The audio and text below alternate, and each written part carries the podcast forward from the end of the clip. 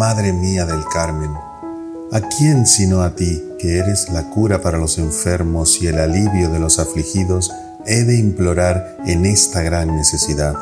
Tú bien sabes, Madre mía, que he estado sufriendo esta enfermedad, pero aguardo que te compadezcas de mí y me concedas la salud que me hace falta.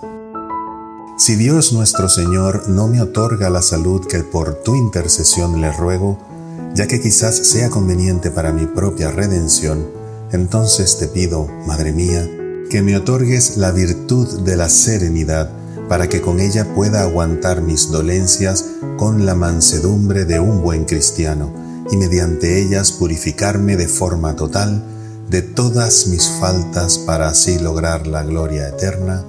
Amén.